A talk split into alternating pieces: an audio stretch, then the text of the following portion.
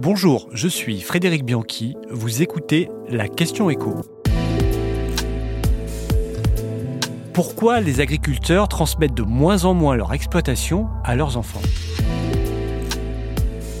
Il y a le problème des normes, des conditions sociales, de la concurrence, mais n'y aurait-il pas aussi un problème de succession et de transmission?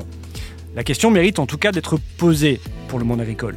On va rappeler quelques chiffres. 20 000 exploitants cessent chaque année leur activité, contre seulement 14 000 qui s'installent. Et dans ces 14 000, il y a de moins en moins souvent les enfants de ces exploitants. On sait que 43% des agriculteurs ont aujourd'hui plus de 55 ans. Un grand nombre vont donc partir à la retraite dans les années qui viennent. Mais pourtant, dans le même temps, les exploitations agricoles, les terres, se vendent très bien. On mesure actuellement plus de 100 000 transactions de terres agricoles par an, c'est-à-dire 480 000 hectares pour l'année 2022, un niveau record depuis 2014. Mais qui rachète ces exploitations si on ne les transmet plus au sein de la famille?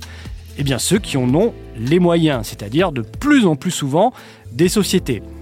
On avait beaucoup parlé il y a quelques années de ces entreprises chinoises qui rachetaient des vignobles bordelais, mais ça reste encore très marginal.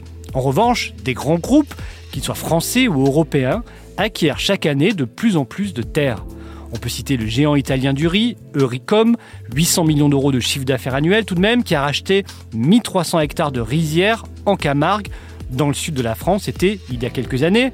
Ou encore le groupe Alto, qui commercialise en France les chips Bretz, qui a repris 135 hectares de pommes de terre. On peut aussi citer Auchan, qui achète des centaines d'hectares pour fournir ses magasins. Ou encore, plus anecdotique, la société Chanel, qui a fait l'acquisition de champs de fleurs sur la côte d'Azur.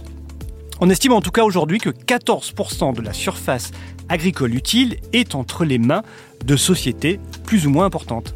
On préfère donc aujourd'hui vendre plutôt que de transmettre son exploitation à sa descendance.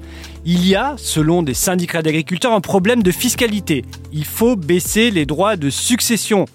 Et c'est vrai qu'en la matière, comme toujours avec la fiscalité, en France, l'État est très gourmand. Les droits de mutation en France représentent 0,7% du PIB, eh c'est plus de deux fois plus qu'en Allemagne, plus de euh, cinq fois plus qu'au Royaume-Uni et plus de sept fois plus qu'en Italie. L'homme politique Éric Zemmour comparait d'ailleurs sur BFM TV ce dimanche le différentiel entre la France et ses voisins comme l'Italie et expliquait le manque de compétitivité du pays justement avec cette différence sur les droits de succession.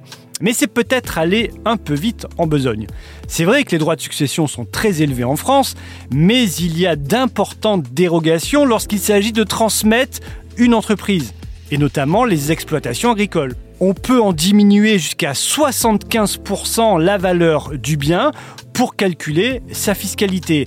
On le voit donc finalement, le différentiel n'est pas si important entre la France et ses voisins. De plus, le pays est très protecteur en ce qui concerne le maintien des terres agricoles et notamment au sein des familles avec les fameuses SAFER qui sont des sociétés publiques d'aménagement euh, foncier.